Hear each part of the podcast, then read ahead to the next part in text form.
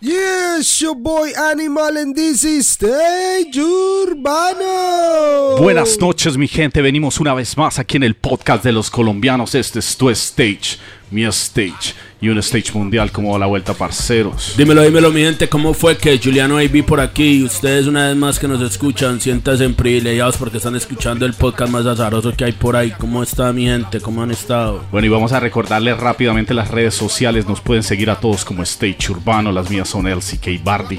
La mía, Juliano AB por todo lado, mijo. Y ya saben, Aguapanelero SU. Y bueno, y hoy tenemos invitado de honor, invitado especial. ¿Quién tenemos de invitado el día de hoy?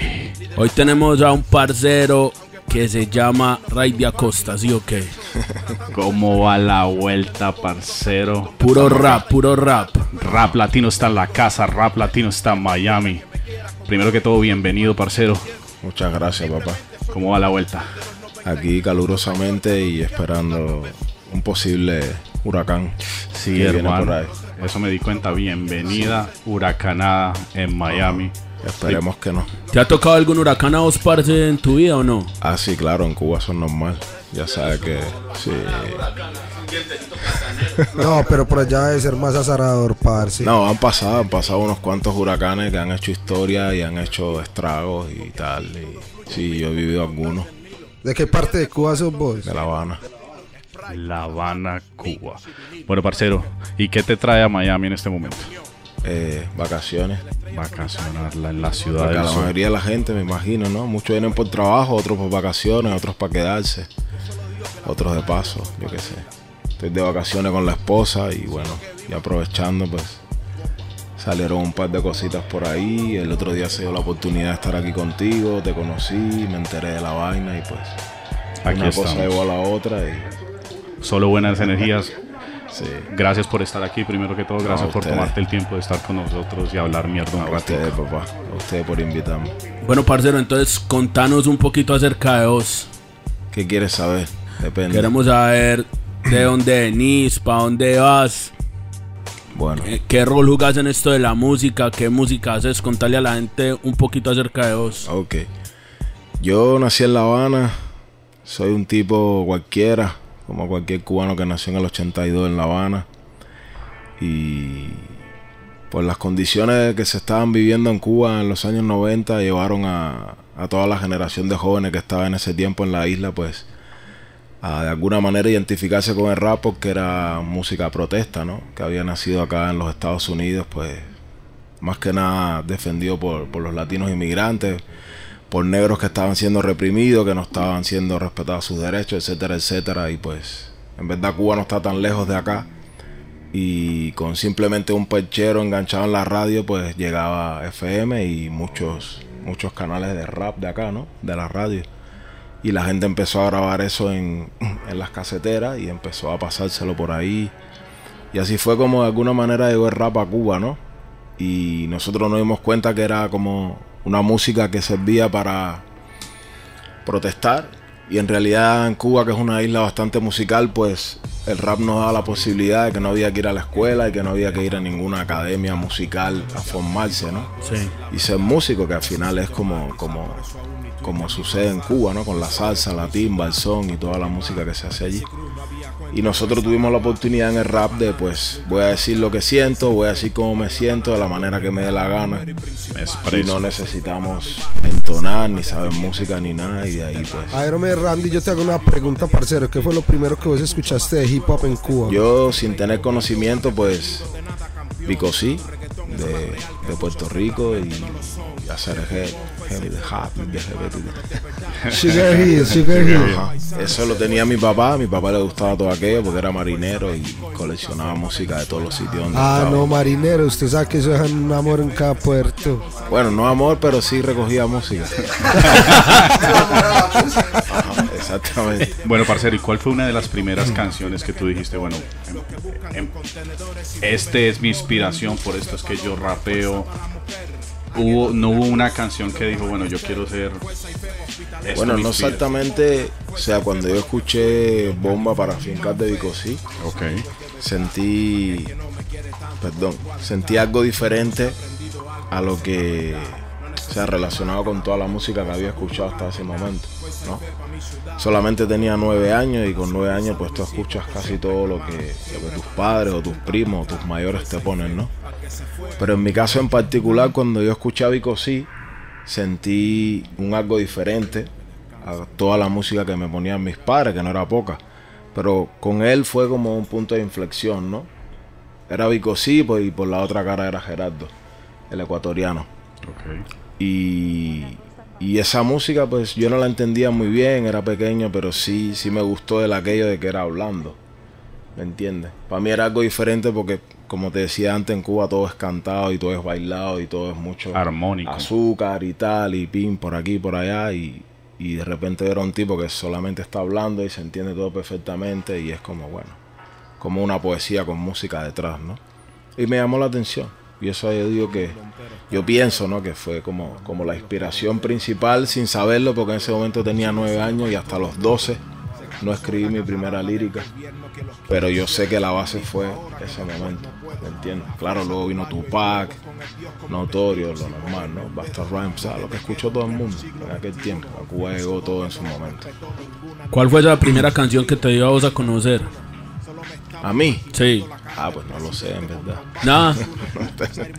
Nunca estuve pendiente de eso, ni, ni, ni en Cuba tampoco había, teníamos manera de saberlo porque no teníamos internet, ¿me entiendes? Cuando yo tuve acceso a internet en el año 2007, eh, me encontré con YouTube, que no lo conocía, y ahí encontramos un montón de trabajo de nosotros que hacíamos en Cuba que de repente está en el mundo, ¿entiendes? Porque Que alguien los haya montado. Sí, Imagínate. claro, en Cuba siempre todo lo... En agosto había un festival que se hacía que era el Festival de la Mar y siempre venía prensa extranjera de todos lados, pues, sobre todo gringos. Y ellos pues do- documentaban todo, hacían documentales, venían antropólogos, nos estudiaban aquí, allá, rap cubano, tal, grababan todo y después lo subían en la red. Pero claro, la isla estaba aislada totalmente. No teníamos internet ni acceso a información en el mundo. Y nosotros no sabíamos nada ni de YouTube, ni de Google, ni nada de eso, ¿no? Y de repente uno sale y se encuentra con toda esa avalancha de información, Un shock tecnológico. videos, ¿no? Y, tu misma, tu propia música allá en, Sin saber en cómo YouTube, carajos llegó ¿no? ahí ni nada. ¿no? Esa. ¿Cómo? ¿Y yo qué, quién montó esto acá? Lo- claro. Bueno, Parsi, ¿cuál fue una de las primeras canciones que tú grabaste? Que yo diga, hermano, esta es la canción que entró en un estudio y pum, la grabé. Ah, pero esas son canciones que no existen porque fue con mi primer grupo. Los chamacos, los chamacos cuando, no sé, tenía 15 o 14, 15 años. Tuvimos la oportunidad de grabar en un estudio de radio, pero eso se perdió. Desaparecido. Sí, eso era cuando eran las cintas gigantes aquellas. Y no es como ahora el otro día grabando que uno se equivoca y uno hace 70 apoyos. Eso era, te equivocaste ya casi en la última rima, para atrás de nuevo. Devuelva Desde al el cassette y principio. otra vez.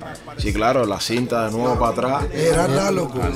Exactamente. Nada era digital, entonces la misión era ahí, le tocaba devolver y devolver.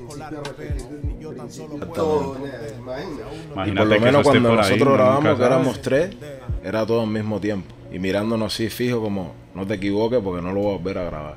La cabeza. Sí. Y era todo así al mismo tiempo. ¿Cómo era el nombre de ese grupo? Los chamacos. Los chamacos. No, pero eso no vas a encontrar nada en internet. Eso fue como.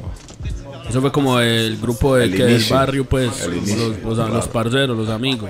A ver, hombre, Randy, yo tengo una pregunta, parcero. Háblame un poquito de- del gremio hip hop en Cuba, de- del ambiente hip hop en Cuba. ¿Cómo es? ¿Cómo se desenvuelve? ¿Qué tanto lo apoyan? ¿Cómo es, cómo es la vuelta por allá? Comentame.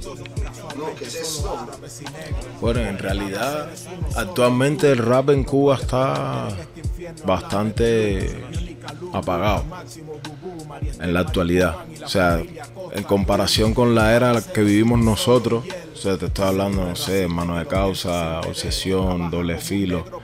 Más para acá que conozca a la gente los ardianos, Papá Humbertico, Real 70, El Discípulo, etcétera. De Silvito el Libre, o gente que andan por acá ahora. En, la- en el tiempo que nosotros vivíamos en la isla, el sentimiento era muy diferente. Se puede comparar como, como no sé, con lo que está pasando en Colombia todavía, actualmente. Ese amor al, con el boom bap, ese apoyo que, que brinda la gente, ¿no? Eso ha mermado, eso ha mermado bastante. Yo estuve ahorita en enero de visita y ya el rap no se respira casi nada. No hay un movimiento entonces que digamos alguien siguiendo. ¿Por qué? Es sencillo, porque toda la gente de mi generación no viven en Cuba ya. Todo el mundo se fue. Todo el mundo eso para afuera. Todo el mundo andando. O sea, de todos mis amigos con los que yo me formé en el rap en Cuba, en Cuba quedarán dos o tres. Pero toda esa generación de gente vive fuera. Y desde fuera, pues, ¿me entiendes? Sí, sí, es más difícil. no se fue como no se fue como cultivando no, o sea los nuevos ya no tenían tanta referencia ahora el trap es totalmente trap la salsa el reggaetón. Cuba siempre va a triunfar eso porque es una isla hay calor y la gente quiere que tú lo regañes un ratico pero luego ya está dame mi botella de ron mi mesa de dominó y déjame tranquilo me entiendes Claro, La Sí, diversión. la sí. gente no ya- está para esa regañadera todo el rato y revolución y ya va un momento que la gente dice, ah, me tranquilo, pírate Sí, ya están cansados de todo No, y además yo también creo que el sistema como que los va pagando porque no les conviene que tampoco abran la boca mucho. Nunca, nunca les convino. Bueno, ¿y Randy cómo salió de Cuba? Yo salí casado. Bueno, la primera vez que salí fue a cantar y fue en el año 2006 a Canadá. Nos invitaron a, a una serie de eventos en- por la Universidad de Toronto.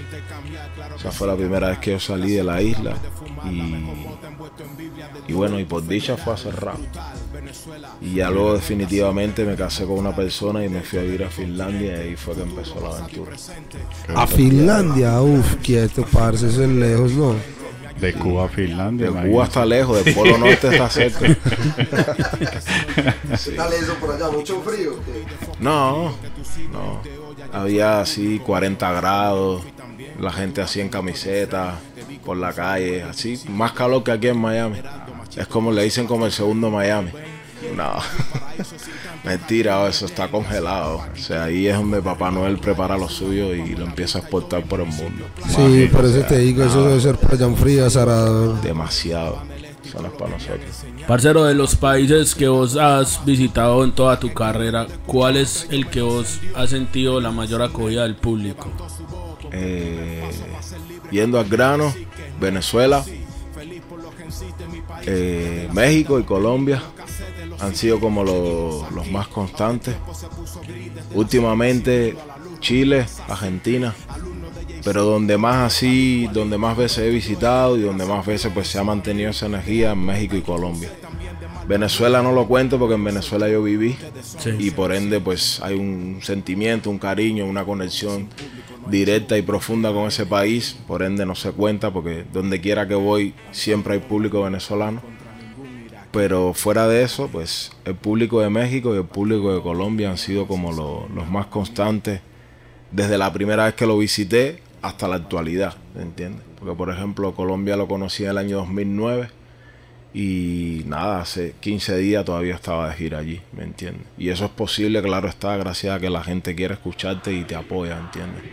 No puedes irte de gira si te escucha una persona. Claro, siendo, siendo claro, ¿no? Y, No, y y real. evidente y transparente y, y realista. Claro. Bueno, Si ahora eso que se ha mantenido es gracias a que la gente quiere seguir apoyando, no, no mi música, sino el rap latino en general, porque, ¿me entiendes? Yo creo que formo parte de algo más grande. Yo no soy único en nada, ¿me entiendes? No estoy inventando nada nuevo. Sí, somos una gran familia que todos hormiguitas trabajando para esto. Esa es la idea, parcero. Oye, ¿qué te iba a decir? Y bueno, coméntame experiencias en Colombia. El rap al parque. Escuché que estuviste en uno de los rap al Sí, parques. ¿Cómo fue ese el momento? año 2015. En el rap al parque del 2015. Sí, una de las... Bueno, ¿qué te voy a contar? Es una de las experiencias más, más gratificantes, en verdad, de la, de la carrera. Aparte de que, de que es un sueño de, de todos los raperos de América Latina. Por lo menos en la actualidad, más de uno Es una está soñando con... Sí, es o sea, una tarima que para un rapero es inolvidable. Con todo respeto, el que te diga que no quiere cantar ahí es un mentiroso. Literal. ¿Me entiendes? Porque Bueno. ese es el festival que cualquier rapero actualmente de América Latina sueña con cantar, hermano. Es un sueño, en verdad. Es un sueño. ¿Cómo? Parce. 100 mil 100 dicen. mil personas, 120 mil personas. Y es un mar de gente que a la gente le tiembla las piernas. Y nos lo han contado muchísimos artistas que hemos tenido que han estado en Rap al Parque y compañeros. Es, es algo que uno, hermano, hasta se desmaya si no estás bien preparado. Sí, parce, que usted sabe que el público colombiano es muy crítico, parce. usted- si usted no va a pegarle como es. A más de uno lo han bajado de por ahí por Sí, el- cantar la canción equivocada. Yo he escuchado a botellazos. Afortunado no te bajaron a botella. No, yo bajé caminando solo. no me tiran ni un botellazo por suerte. Parce, ahora que nos comentaste pues que vos viste en Venezuela, contanos con quién tuviste el placer de colaborar mientras viste en ese país, pues en el medio del rap. Ah, allí más que colaborar era como, como me trataron como uno más de ahí. ¿no? Venezuela siempre fue un país que, que dio la bienvenida a mucha gente. Desde, desde las guerras que hubieron en Europa, España, en Italia. O sea, en Venezuela cuando llegué había gente de todos lados, ¿me entiendes? Parecía, no sé, una ciudad bien cosmopolita, en verdad, Caracas. Y, y la familia que me recibió fueron básicos, pues. Ellos fueron los primeros que yo conocí allí por internet, antes de, visitar Venezuela físicamente. Eh, estoy hablando de Lizupa, Cancerbero, Ray, Damnigas, Gary, etcétera, la saga, todo el combo, ¿no? Los que, los que a día de hoy todavía siguen siendo los, los afines a- al proyecto, ¿no? Y yo todavía soy parte de Básico y sigo siendo parte de, de ese movimiento. Ey, parce, discúlpame que te interrumpa. ¿Qué es básico? Básico es base y contenido. Es, perdón, es el significado básico, base y contenido. Que era un grupo inicialmente ya, o sea, ya estaba formado. Era un- una crew de, de varios grupos y MCs de Venezuela. Dan Niggas con Supa, Fundamentals, estaba Cancerbero, estaba Gary, Ray One, estaba La Saga y otros más. Un parche pesado. Sí. Sí, bueno, tú sabes que Wu-Tang Clan siempre ha dejado su, su, Su- su su identidad por ahí, sí. ¿no? Y, y ellos hacían, o sea, el, el concepto central era como, como una crew que se autoabasteciera y fuera. Unos rapeabas, productores, ellos mismos hacían los diseños de, de los discos, de las vainas. Tenían un estudio que era el techo, otros organizaban eventos, etcétera, etcétera. Era como un colectivo que, que iba más allá de simplemente hacer música, ¿entiendes? Y nada, cuando yo llegué a Venezuela, pues me dieron la bienvenida y yo empecé a, formar parte de ellos. Digamos que era como el primer extranjero de la vaina, porque ellos tampoco tenían no sé, creo que hasta ese momento no había, no había emigrado nadie que ya estuviera cantando, que ya el, público medianamente conociera su música y que luego pues se quedara a vivir ahí, ¿me entiendes? Y siguiera formando parte de, de un movimiento, ¿no? Porque al final eh, estamos hablando de, de rap on the ground, ¿me entiendes? No es lo mismo que venga X artista famoso después de ser millonario a vivir aquí en Miami Ya es otra cosa. y decir yo vivo en Miami, ¿no? Yo fui con los bolsillos vacíos Y prácticamente por amor al rap y por querer estar con ellos y aprender y compartir y me quedé a vivir en ese país aparte de la buena energía de la gente, etcétera, etcétera, ¿no? Y pues me formé o terminé de formarme ya prácticamente con ellos. Sí, porque en ese tiempo el- el- la industria de rap venezolana era la más grande en Latinoamérica, yo diría. En ese momento. digamos la fuerza, pero todavía no era industria. Muchos de nosotros ni, ni cobrábamos dinero por cantar. ¿entiendes? Yo me acuerdo que, claro, eh, el hecho de yo haber a Venezuela para mí fue, fue muy impactante, por lo mismo que yo te contaba antes. Yo llegué a tener acceso a toda esta información viniendo de una isla en la cual yo no tenía acceso a nada, simplemente a dos canales y a lo que la gente traía de chismes de por ahí. Esa era nuestra imaginación, ¿me entiendes? Nosotros teníamos que imaginarnos los videoclips. Nosotros no veíamos videoclips, no teníamos programas, o sea, en fin. Yo llegué a esa realidad muy diferente a la que yo estaba viviendo y de repente llego a Venezuela y de repente hay 5.000 personas cantándote las canciones en un país donde tú nunca has estado, en un país donde tú ni sabías prácticamente nada porque Cuba es todo el tiempo hablando de lo que pasa en Cuba. Claro. Y el resto del mundo pues no me interesa mucho y entonces sí, yo sabía que la capital era Caracas. Pero no es lo mismo estar en un, en, en un anfiteatro con una pila de gente cantando todas las canciones, pues era como, como un poco increíble, ¿entiendes? Sí, ni te lo Impactante. imaginabas. Claro, yo no. Yo ni tan siquiera sabía que ahí conocían mi música. Yo no lo sabía. O sea, yo- salí a cantar y me encontré con eso así de, de frente. ¿Me entiendes? Parce, a tu opinión personal, ¿vos qué crees que le ha hecho falta como al rap en español para ser más grande de lo que es? O sea, para ser algo mainstream, así como a lo que ha llegado a ser el reggaetón o el trap, ¿sí me entendés? Yo ¿Qué le ha faltado al rap en español? Yo creo que evidentemente lo que le ha faltado es un inversor. ¿Me entiendes?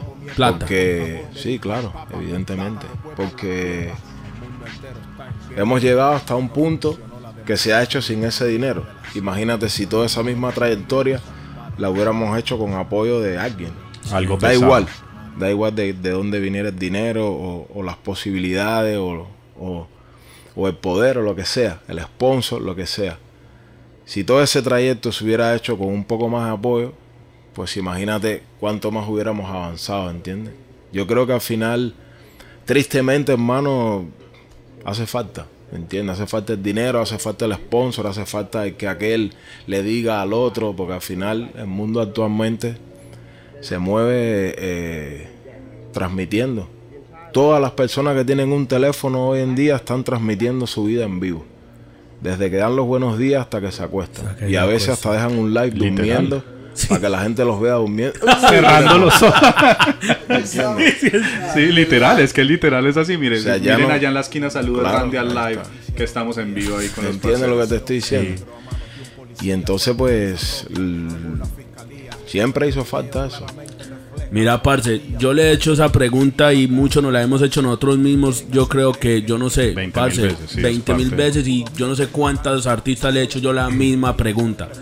Pero, sinceramente, yo creo que la primera vez que a uno me responde algo como, como, como coherente y como real. Porque la verdad es que eso es lo que hace falta. ¿Qué le responde todo el mundo? Ah, unión. Sí, que nos tenemos que unir y Sí, que trabajar nos tenemos que unir. eso, es eso ya existe. La unión ya existe. sí. Incluso cuando alguien se está tirando mierda, están unidos. Correcto. Porque si no se estuvieran tirando mierda, yo no tengo nada que ver contigo. Entonces, si tú y yo no tenemos nada que ver, estamos totalmente en polos opuestos. Yo no te conozco, tú desapareciste para mí. Pero si yo te estoy tirando mierda, yo sé quién tú eres. Claro. Y yo estoy indagando a ver qué mierda te voy a tirar. Entonces tú y yo, de alguna manera, estamos unidos. Eso siempre ha existido en, en- en- en nuestra cultura latina. Sí. Somos así, ¿entiendes? Entonces yo creo que eso de, de la unión, sí, uno lo menciona porque queda bonito y es real. Pero en verdad estamos más unidos de lo que la gente piensa, Sí. ¿entiendes? Lo que hace falta es eso. Billete. Billete. Al final, Hop al Parque, ¿qué? ¿Es gratis? No, Hip al Parque se hace con un dinero que da la alcaldía, que da el gobierno, Correcto, sí. etcétera, etcétera, porque viene dinero de más sitios Y a los también. artistas se le paga cierta cantidad para que toquen. Entonces sí, se mueve un billete. Bueno, sinceramente a mí es la primera vez que me pagaban dinero. O Imagínate. sea, estamos hablando de dinero. Tremenda tarima y billete en tus Sí, bolsillos. sí, sinceramente era la primera vez que me pagaban dinero, era la primera vez en la cual yo acudía a un evento, eh, llamemos, llamémoslo entre comillas, profesional, en cuanto a organización cronometrada, ¿entiendes? Transmisión en televisión. De todo, sí, de todo, pero no solo eso, sino es desde la coordinación, desde la llegada al aeropuerto, la recogida, eh, al hotel, o sea, todo cronometrado. Yo nunca había sido parte de un proyecto tan exacto. O sea, en, ya en el show estás cantando y tenías un reloj digital al lado, marcándote el tiempo, las canciones, o sea, estamos hablando de una Cronometrado. por lo menos para mí, que estoy acostumbrado a, a eventos on the ground y que todo va fluyendo sobre la marcha y que Tu playback de ahí en el oído, todo manejadito, controlado. O sea que en Colombia perdiste la virginidad como artista. yo creo que sí. A ese nivel sí, hermano, sinceramente. Sí, y todo lo que estás diciendo, el cronómetro, toda la vuelta. So, podemos decir que a Randy Colombia lo desvirgó. Más o menos se puede decir que sí, porque prácticamente el man pues ya, ya había hecho tarimas underground, pero en Colombia fue que le dio más duro, duro así, heavy, heavy, no. No, estoy- sí, estoy hablando de, o sea, estoy hablando de, de todo en general. O sea, hablando claro, normalmente en el entorno en el que nosotros nos movemos siempre hay que ratear, ¿me entiendes? La gente no te quiere pagar o si cuadraron un- una vaina te quieren pagar menos o te quiero descontar de aquí, es así. El underground es así. Si a nivel, o sea, si a nivel mainstream existe, nosotros no lo vemos porque esos niveles, si a nosotros nos quieren rebajar 50, pues me imagino que a aquel le quieren rebajar un millón. ¿me Literal. Sí, sí. o sea, sí, nosotros sí, sí. pobres con problemas de pobres y los ricos con problemas de ricos, pero al final son más ricos que nosotros. Entonces, la primera vez que alguien me ofrecía a mí un dinero y que a mí me parecía demasiado y no era demasiado, pero a mí por el trato que había tenido hasta ese momento me parecía demasiado y yo no tener que regatear, pues para mí fue sinceramente un alivio y, y un acceso a una parte de, de, digamos, de, de- de la negociación y el arte que uno no conocía, ¿me entiendes? Porque siempre tú eres underground y underground significa que tú eres un come mierda, que tú no cobras, que Literal. tú, que tú comes hambre, o sea, que, que te gusta tener hambre. Bueno, Esa eso es lo que imagen, creen. Claro, esa es la imagen de la gente. Esa es la imagen.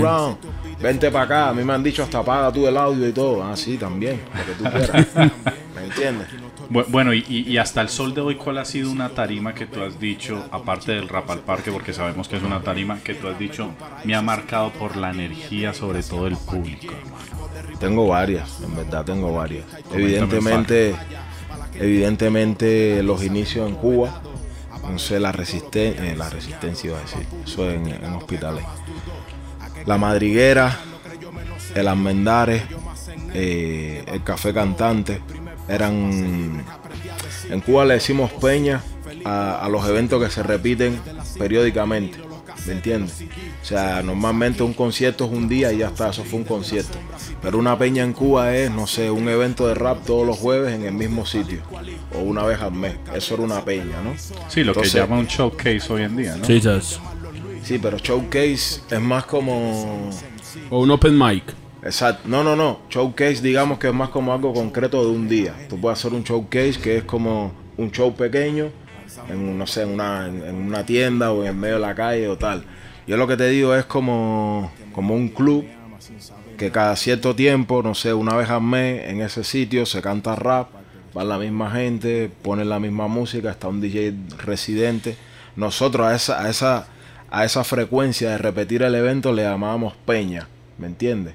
Entonces era una del Café Cantante, que era un sitio, otra que en las Mendares y otra en la Resistencia, en la Resistencia de nuevo, en la Madriguera. De ahí, pues muchos eventos me marcaron, evidentemente me estaba formando como artista.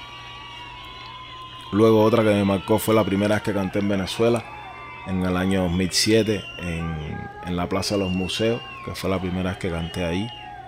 Luego otra vez que me marcó mucho fue en La Resistencia, ahora sí, en Hospitalet, que fue la primera vez que canté en Barcelona. Otra que me marcó mucho fue, eh, bueno, esa la de Quijote Parque, pero ya está, fue bonita. Pero no es lo que me estabas preguntando. Y una que últimamente me gustó mucho, mucho fue en Cali, hermano. En- Hablando de, hablando de, de algo Colombia. más, más reciente. Fue ahorita, nada, hace tres semanas. Me gustó mucho lo que pasó en Cali, la energía de la gente, la, la entrega. Fue increíble. Y fueron fueron shows pequeños, que son los que a mí me gustan. De los que veníamos hablando ahorita. Claro, sí, se siente más íntimo, más... Sí, de eso que la gente está cerca, que la gente siente que está en la sala de la casa ahí con ellos, como si los conociera toda la vida, pues estuvo bien chévere, la verdad. Bacano, bacano, bacano. Bueno, parcero, ahora vamos a entrar a... Entramos a, de una vez a las 10. Tenemos un segmento aquí que se llama Las 10 de Juliano. Ok. Le presento a Julián. Mucho gusto, hermano, Juliano. Yo te voy a hacer 10 preguntas y vos me respondes con lo primero que se te venga a la cabeza. Ok, vamos a ver si es verdad. ¿Listo? Tu familia, Los míos, Cuba, mi formación, el rap, mi vida, tu mayor sueño, estar con mi esposa para siempre, tu mejor canción, todas, tu mayor felicidad, estar vivo, tu mayor miedo, morirme, tu tatuaje con más significado, uno que tengo aquí en el pecho, de qué sos agradecido de todo. y tu comida favorita. Me gusta mucho la, la comida cubana, en verdad. la comida tradicional cubana. Eh, arroz con grillo, yuca con mojo, plátano chatino. Carne puerco, ya no como carne puerco, pero la tengo que mencionar igual porque nos salvó de, de muchas situaciones. Pero sí, también me gusta la bandeja paisa Claro, usted sabe que la bandeja paisa cae bien a la hora que sea y, mi. y el ajiaco. Ah, la yaco es muy chimba. Con alcaparrito. Ya saben, pues cuando llegue el parcero por ahí, lo reciben con comida cubana, un ajiaquito, una bandeja paisa. Y estas fueron las 10 de Juliano, mi hijo. Bueno, parceros, y vamos a recordarles las redes sociales. A nosotros nos pueden seguir como Stage Urbano y las mías son LCK Bardi. La mía Juliano AB por todos lados, mi hijo. Y Aguapanelero SU. Y el parcero, ¿cuáles son tus redes sociales? A ver. Ah, no me acuerdo. la manager, la manager, ¿cuáles son las redes sociales del hombre? En Instagram es noventa y pico. Noventa y pico. Noventa y pico, sí es lo que más uso. Bueno, en el video aquí van a ver las redes sociales caminando del hombre para que lo sigan, apoyen el rap latino por todo el mundo, hermanos. Parcero, ¿qué tan adictos sos vos a las redes sociales? Ni tanto. No sos una de esas personas Tengo- que... Tengo una, tengo la vainita esa que te avisa aquí. Sí. Yo como una cosa que te va avisando. Creo que son dos horas al día o algo así. Que usas que redes sociales. Ah, vos tenés un, en tu teléfono tenés algo que te dice cuánto has gastado en social media. IPhone te lo mide, creo. Sí, iPhone te lo mide. No, Yo- yo- marica, yo a, mí se no- me, a mí me explota. A mí hay veces me asusta. A mí hay veces me Yo asusta nunca, cuando yo veo nunca eso. lo... O sea, un día me avisó y ya. Pero yo no ¿Qué lo dice? puse ni Hoy nada. has estado dos horas en tus redes sociales. No, me lo dijo a la semana. Me dijo, "Sena- semanalmente has usado una media de dos horas diarias. A mí me ha llegado a decir, has estado 19 horas en tus redes ¿Qué va? sociales. No, Damn, dos- nigga, más de dos horas. no me 19 dijo. horas. Sí, tengo, no, no, hermano, un poco duermo entonces entre trabajar, hacer música, Instagram, hermano, hay que mover las redes sociales. Síganme en LCK Bardi por todos lados, ya saben. A mí me siguen, pero usted sabe que yo sí me como mis ocho Ah, no, horitas esta de es, la, esta es la bella durmiente. A ver, hagámosle una pregunta al parcero aquí. ¿Cuántas horas dormís vos? ¿Cuántas horas duermo, vamos? Un buen día, seis. Sí, Lo normal. Lo normal. Eh, ¿cu- seguidas. ¿Cuál es lo normal? sí, se- seis horas. Seis horas. No, pero seis seguro. Ocho no sé. ¿Cuánto me meto yo? Ocho, güey. lo normal, lo que Lo tiene el cuerpo. No, pero no seis, seis horas. Profundo. Profundo, sí, sí. Noqueado. Ah, entonces seis horas profundo y dos horas así como despertándote. Modo zombie. O dos horas tratando de dormirme y ya después. Ah, ok. Pues padre, te voy a contar una anécdota. Ayer estaba en una tienda de tatuajes. Y ahorita me estaba tatuando y el artista del lado es un muchacho venezolano. Entonces a él empezó a hablar pues en general ahí el grupito que estábamos. No, el jueves voy para un show y voy a ver a mi cantante favorito de toda la vida. Entonces yo pues yo como que hice el jueves. Sí, parce, que voy a ir, que rap. Yo le dije, ¿cómo se llama el artista? Entonces me dijo tu nombre. Yo le dije, parce, mañana lo va a tener en el podcast. Me dijo, parce, yo no te puedo creer, por favor, déjame ir a conocer a ese hombre que yo lo escucho desde Venezuela. Yo le quiero hacer un tatuaje a él gratis. Yo lo quiero conocer, o sea, ese, por favor, cúmpleme ese sueño. Y yo le dije, parce, sí. Y ahorita más fuimos a la tienda de tatuaje y no estaba y le dije, parce, llámeme para que yo lo traiga. Y sorpresa va a salir de ese baño. ¡Bienvenido!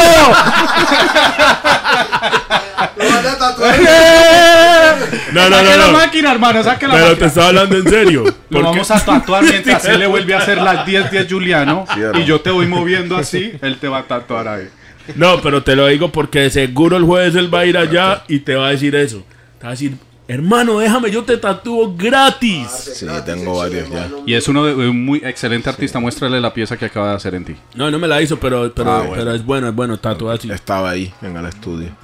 Sí, ya tengo varios así ya con, no exactamente con la anécdota, pero, pero sí de esa manera. Muchos de estos tatuajes que tengo son así, de hermanos que he ido conociendo en los viajes y me quieren regalar tatuajes. Sí, entonces ya sabes, además que el man va a estar ahí mañana a primera fila. Te lo va a presentar y me lo va a decir, parcero, el parcero fue aquí el del tatú. Ese fue el que mandó a hacer las camisetas de Amo a Randy. sí. De hecho, donde, donde más me, me he tatuado ha sido en Colombia, en verdad. En Colombia Sí, tengo unos hay, hay buenos artistas allá de, de tatuajes. No, me he tatuado siempre en Bogotá, la verdad. Us- usted, le, usted le tiene que decir a este man que le muestre el tatuaje del hombre, muéstreselo. Muéstrele Eso es la una pieza que de tiene. arte, parce. A ver. O sea, Este eso es tiene una una cosa de locos. Parce,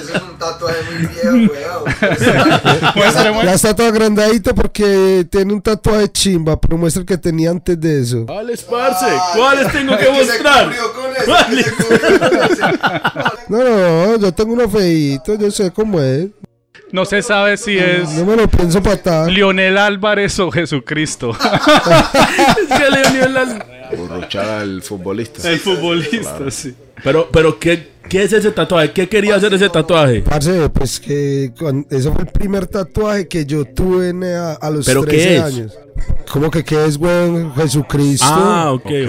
ok. Parce, le estoy hablando del 91, parce. Se imagine, uff, hace rato, weón. Mene que cuando yo me hice ese tatu, parce, yo llegué a mi casa y sabe que mi cucha, como por dos días, yo estoy tratando de esconder el tatu, ¿sí o qué? Cuando sabe que la cucha, ay, parce, me pegaron en la mano y meto yo ese grito, niño, ¡ah! Y sabe que mi cucha ahí mismo, sabe que, hey, vos qué tenés ahí, a ver, ay, me pillaron, uy, me dieron una pela a la hijueputa, A rasparle eso como fuera. No, ya me dieron culo de pola, ya de ahí, ¿qué? Ah, no, parce, ya hay que organizarlo, weón. Lo bacano es que sabe que esa tienda que este man le está diciendo, esa es la mejor tienda es aquí en Miami, los manes más duros. Si hay, si hay chance, pasaremos por allá. A ver, ¿no? Puede encontrar mucho Ah, ¿te quieres tatuar? tatuador bacano, pero esos manes allá, hay- allá hay muy duros. ¿Cuál fue, ¿Cuál fue tu primer tatuaje? ¿O es el que yo te, el que te pregunté ahora?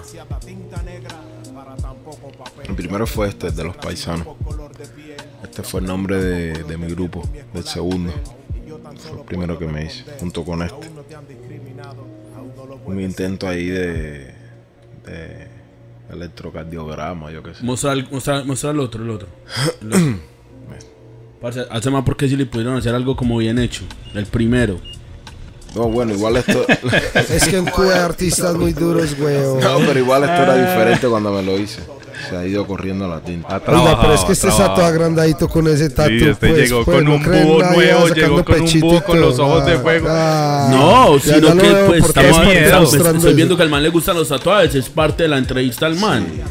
Yo no he hablado nunca de mi tatuaje, ustedes fueron los que lo trajeron No, no, claro, a la, claro, a la, sí, sí, aquí sí. a la, No, a la porque me mesa. querés derrogar al pobre burruchaga. Bueno, ya, ya, ya no le muestran. Bueno, este- esta es mi vida en este show. Ese par peleando como si fuera marido y mujer. Entonces, acostumbres, hermano, que eso es normal. Bueno, Randy, ¿qué viene nuevo en la música? Coméntame qué viene nuevo. Te veo de gira aquí por Estados Unidos. ¿Qué, Eh, qué ciudades vas a estar aquí en Estados Unidos? Bueno, en verdad, en verdad no estoy de gira, ¿eh? estoy de, ¿De vacaciones. vacaciones? Exacto. Ok. Estoy de vacaciones, pero sabes que en, la vida de nosotros, nosotros que, que dichosamente podemos hacer lo que nos gusta, ¿no? Eh, más como está funcionando el mundo hace años, pues muchas veces es difícil, ¿no? Separar el trabajo de tu vida.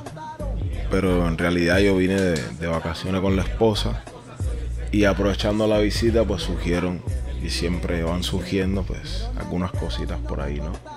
Entonces, según esos planes pues tenemos pensado visitar Miami, que ya estamos aquí, Nueva York, Boston, Nueva Jersey, eh, Puerto Rico y Chicago. Epa, epa. Digamos que súper. sí, digamos que por ahí vamos a, a estar soltando un par de rimas y, y un par de cosas. Parce, ¿dónde, ¿dónde vivís vos? Vivimos en Barcelona con la esposa, allá Bacano. en, en España. Y ahí estamos, Sos hincha del Barça. sí. Sí. No hincha de eso que me voy a pegar con nadie, pero de vez en Pero cuando. te gusta, te gusta. Sí, de vez en cuando veo los partidos, aparte que Messi, pues verlo jugar. Y has ido al Camp Nou y todo a dar partiditos. Sí, sí, sí. Bacano. Hemos ido un par de veces. He escuchado que, que la cocina en, en Barcelona es muy buena, muy, muy Sí, cálida. sí, sí, sí. Es buena y sana también. La dieta mediterránea, pues, bastante marisco, cosas frescas. O sea, está bien. Sería bueno ahorita, pues, fuera de micrófono, que nos, nos enseñarías un poquito de la dieta mediterránea, pues, porque Sí. no sé si has notado aquí en este show como que la necesitamos. Sí, aquí te usamos la dieta gringa. Es una dieta muy saludable, baja en grasa y comida 100% No, sí, natural. Eso es sí, lo. hermano, Eso, eso, eso, 100% natural. Estuvimos en la tienda por la mañana y, y vi unas tallas que yo nunca había visto. que no ¿Cuál es? XXXL. Como 10 XL.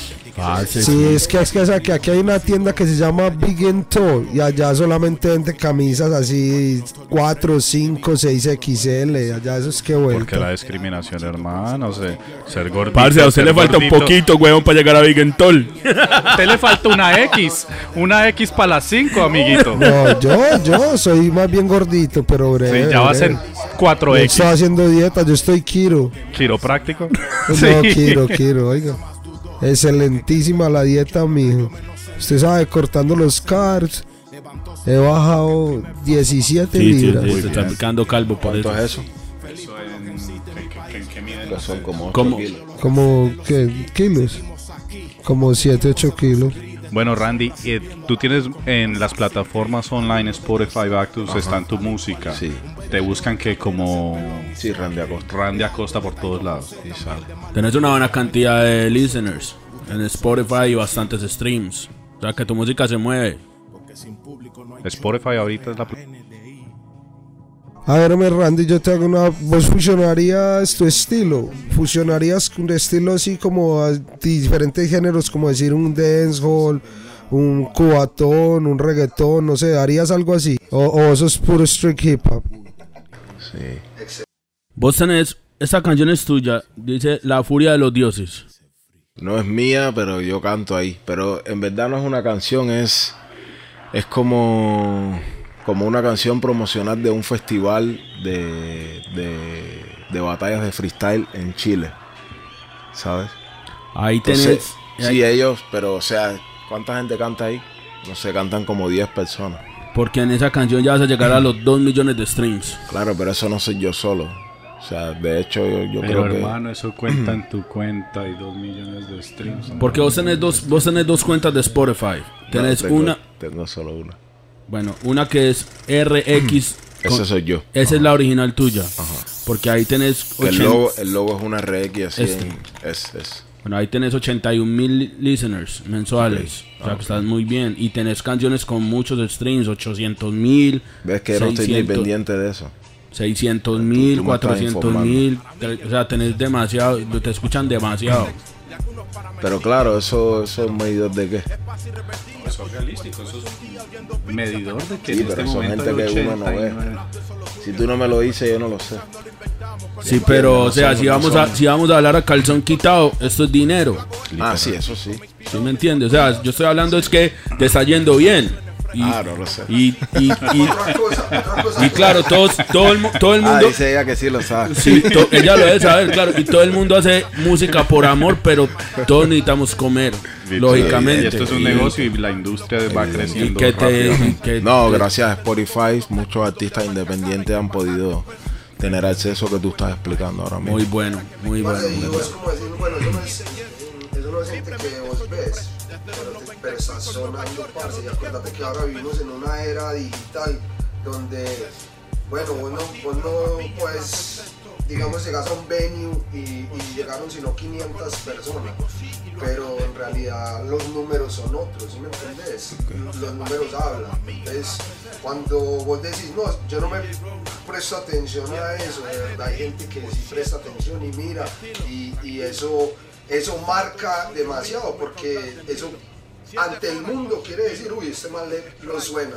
Sobre todo los que van a poner plata. Yo he aprendido ahorita en este mundo que los que te invierten se fijan es por tus números en Spotify. Claro, y, demograf- y demográficamente vos sabes a dónde ir. Claro. ¿Sí me entendés? O sea, si vos coges tu coso, tu plataforma y miras dónde te escuchan, vos con esos números debes de tener un país que debes que tener demasiada fanaticada. No sé cuál pensás vos que es el país que más fanaticada tenés Ah, en, vos. en- ¿Cómo se llama esto?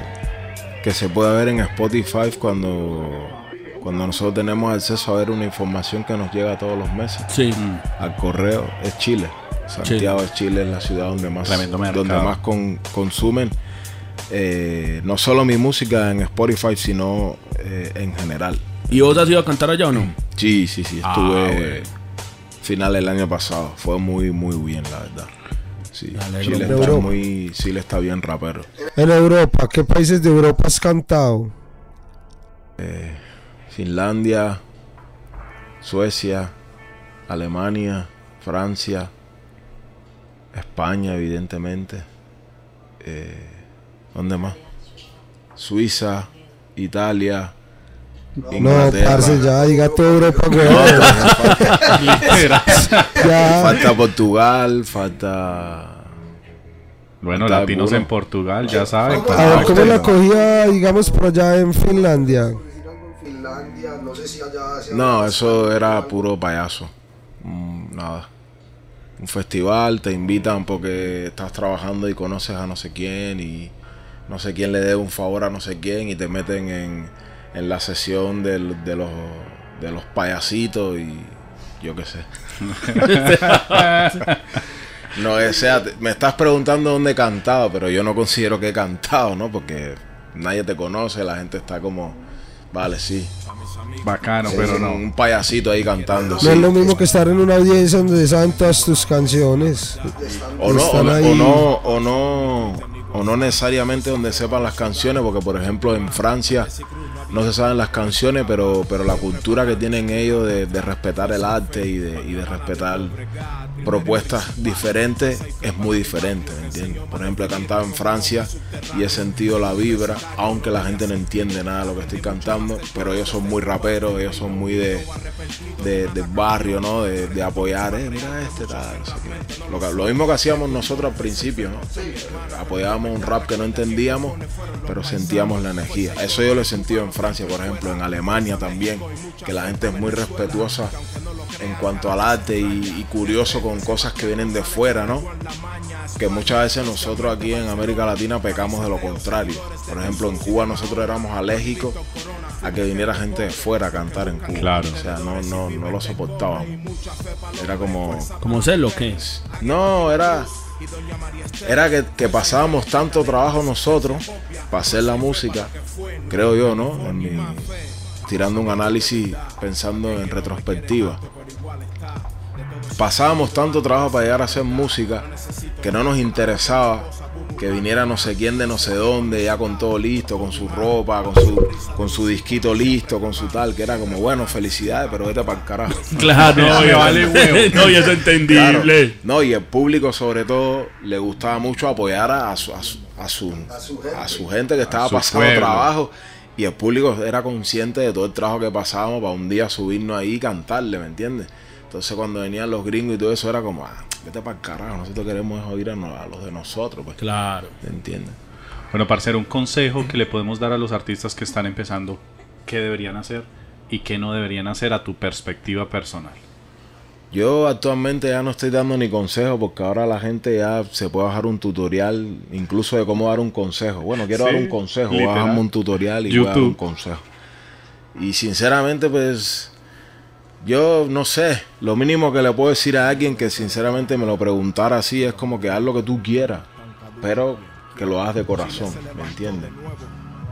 Pero claro, al final eh, muchas veces eso tampoco es, lo que la gente quiere, ¿me entiendes? Actualmente lo que más se le vende a la gente es hay que hacer dinero, todo el dinero que pueda, para después gastártelo en lo que hay que gastarlo, ¿me entiendes? Y se entiende, se entiende, porque el mundo ya no, ya no estamos en los 90, ni estamos en los 80, ni en los 60, estamos en 2019, ¿me? Y hay muchas cosas nosotros los viejos que nos chocan, pero también le chocaron a los abuelos cuando nosotros empezamos con el rap, ¿me entiendes? Pero cuando yo empecé con el rap, mis abuelos lo pasaban muy mal. Esa música, tú eres un delincuente que te van a meter preso, ¿me entiendes? Y ahora pues es lo mismo, pero ahora se llama trap. Y es más explícito todavía que Completamente, no tiene nada que ver con nosotros. Al final del día, nuestra identidad es otra. Y la cultura, o sea, y, y directamente lo que promueven es haz dinero, eh, consume droga, busca puta. Y sobre todo el dinero ese, hazlo como sea. Y de la manera que sea y sobre todo hacer de manera ilegal. Y se perdió esa esencia en realidad que tenía el hip hop de... Sí, pero es que el rap de nosotros, weón, era como más gangster rap. Era más calle, más, más como, ¿me entiende? Como más, no más, más de hombre, sino, weón, como más, sí, era más la esquina, el barrio, como dice el parcero, ahora son las putas, la droga. Y no había, y yo creo que no había tanta ciencia ficción en el tiempo de nosotros. Sí, Tanta sí, falsedad, sí. Porque es que No, hoy en no, día no, es una no vamos- película. no vamos a llamarlo falsedad. Porque de siempre Ciencia habido. ficción. Sí, sí, ok. Sí. Que igual esa es su realidad y pues ellos quieren vivir la película así. Pero y a veces uno se pregunta lo que hablábamos Bardi y yo el otro día de un amigo, una persona pues que conocemos en común que sacó una canción y yo le que estaba contando a Bardi Parce, el man sacó la canción literalmente hace cinco días en Puerto Rico y ya lo está, el hermano me llamó que es que, o sea, no lo puedo creer, ya lo buquearon en, en Texas, en New Jersey, en en Connecticut ciudades. y en Miami. Show pagos. Y yo le dije, parce, mire la canción. Entonces, claro, para nosotros la canción es X. ¿Sí o qué? Porque es la Doble verdad. X, pero diría, claro, ahora uno ve la gente Pero o sea, la- de el esa generación. apareció hace cinco días. No, no, no, no. Él canta y él le, y él le fascina la música rap y él escribe rap y yo lo he escuchado cantar rap, lo que a nosotros, pues lo que nosotros hacemos. Él, pero él como está en Puerto Rico, él empezó a hacer trap. Y es más, él cuando escucha la música de nosotros, él siempre me escribe, parce, me muero por algún día ir a, ir a hacer un rap de esos que hacen ustedes. Yo le digo, claro, pero él está en la industria donde él se tiene que ir por el lado del dinero. Entonces lo que nosotros decíamos era, no entiendo cómo una canción de esas pues llega a tener semejante magnitud en un momentico si no hice nada. Porque ese, y ahí Billete. volvemos al punto que hablamos, que tú, me- que tú mismo me preguntabas anteriormente, que es lo que nos ha faltado a nosotros. ¿entiendes? Si esa misma gente que le interesa promocionar esa canción, le interesara promocionar lo que el rap latino habla de verdad, pues en dónde estaríamos, ¿no? A lo mejor en esos cinco días, pues podría ser Ali, o podría ser Supa, o podría ser cualquiera de nosotros, ¿entiendes? Amén. O cualquiera. Sí, cualquiera. Latino, pero cualquiera. Porque alguien dijera, bueno, en verdad, en vez de en vez de invertirle a esto, pues le voy a invertir a este otro mensaje que me interesa más, pero realmente no es el mensaje que interesa, ¿me entiendes? Sí, por eso, entonces a lo que estamos hablando de la música, que es que el mensaje de ellos es lo que la juventud quiere escuchar. O sea, tristemente es lo que ellos escuchan. Porque yo tengo dos hijos que son adolescentes. Y pues el que es más grande ya no tanto, pero el chiquito que tiene 13 años, eh, la música que él escucha es la que yo digo, wow, pero yo no le digo nada porque lo que decía vos de tu abuelo. Yo me acuerdo cuando mi papá me, me escuchaba, me, me escuchaba a mí cuando yo ponía Cypress Hill o Dr. Dre y él sabía inglés, él me decía, pero usted que le dé bueno a esa música, Julián, y yo le decía, "Lo- usted, usted que le dé bueno a la suya. No, es que la mía sí habla de cosas de la vida, yo, same shit. Chévere. Mire, lo importante es construir, no destruir, y yo creo que esa es la misión y por eso estamos aquí sentados y por eso hacemos el hip hop latino y por eso marcamos la diferencia. Nuestro momento, tarde o temprano, va a llegar y nosotros estamos aquí es para cambiar la juventud. Ellos quieren destruirla, nosotros queremos crear algo nuevo, entonces ya saben, apoyen el rap latino, apoyen lo positivo, apoyen todo lo que armamos día a día. Venimos aquí con un segmento, Randy, el segmento del parcero. Eh, son las 16. A ver, las 16 del animal, me Randy. A ver, parcero, a mí me dijeron que usted le pega duro a la lírica. Bueno, le voy a tirar una pistica bien azaradora y usted me dice, pues, 16 barritas. Bueno, hágale, hágale, tírese lo que usted quiera, lo que le salga del El corazón. instrumental de trap, no. Un cubatón te van a poner. Una.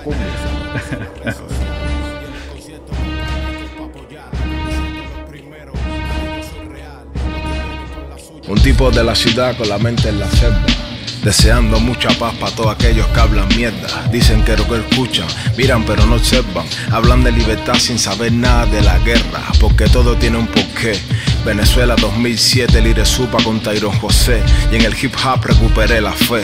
Lucharon por la libertad de rap latino y dónde estaba usted, eh. Por eso abandoné el café. Me despierto con el sol, un beso de gema y un play de ajedrez. Las noticias dejo para después. Pues la mitad de la mitad no son verdad, la otra mitad ya me la sé. Por eso me liberé. Comencé a marcar el Atlas en el enero de mis 23 a seis sitios, como dijo Nacho Forné. Optimista y soñador como Franté, en otoño caen las hojas. La gente se entristece, se acongoja, se queja por cosas que no tienen. Ser joven es para siempre y el tiempo no se detiene. Quieren aumento de pecho, de sueldo, también de pene. Ah.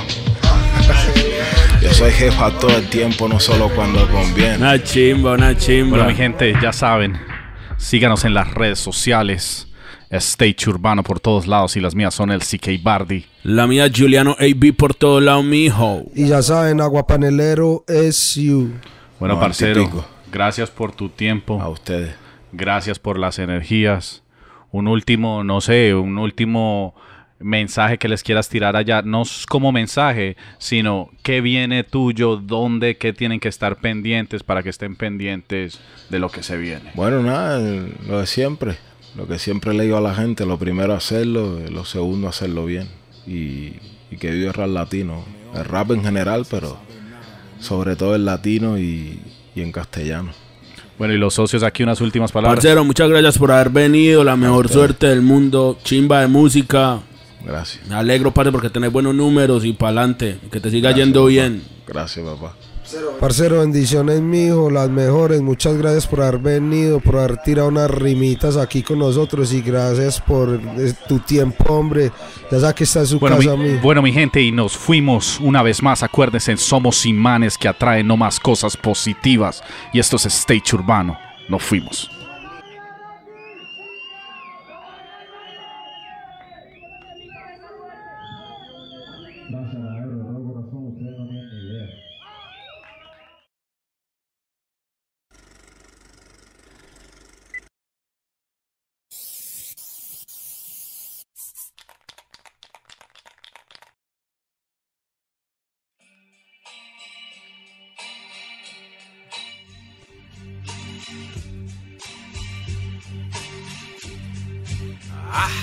Mí el rap es esto. Es mi mayor pasión, es el pretexto. De algunos para mentir, de otros para ser honestos. Es paz y rebeldía, por supuesto. Es un día oyendo beats hasta que no me suene, no me acuesto. El rap es solo tuyo, el rap es nuestro. Quizás no lo inventamos, pero igual lo amamos como Gandhi al resto. Me importa un cojón tu puesto. Yo hago esto porque pico me inspiró, me importa un coño si molesto. Me gusta que suene fresco, como rap en los noventa y pico, ya nadie se acuerda de eso. No formo parte del progreso, por ser un loquito de esos que sus temas no hablan de putas y sexo, ni de matar y volar sesos. Aunque parezca un asesino, soy un pan y lo confieso, tratando de salir ileso en este nuevo mundo táctil donde para encajar hay que bajar de peso. Conmigo no cuenten pa' eso, quien me quiera, que me quiera como soy, no soy un maniquí de yeso. Libremente soy un preso, desde los 90 y pico en Nueva York, ya lo dije en postdata besos. Pues eso, no sé pa' ti, pero pa' mí el rap es esto. Por cierto, lo conocí por Vico sí y lo agradezco. Por eso, no sé pa' ti, pero pa' mí el rap es esto. DJ Rona y R-A-N-D-I, por cierto, mi estilo, tranquilo, porque así todo fluye en mí como el caudal del Nilo. Si es de Cora, entonces dilo. Sprite, zapatos, micros y vinilos. Todo eso es que... Mi opinión. Desde la estrella solitaria y la tricolor en la casa. Nuevamente. Cuba y Colombia. Yeah. Yo solo digo que las formas de vida son para vivirla, no para aparentarla. ¿Sí o qué, Vima? Es bomba.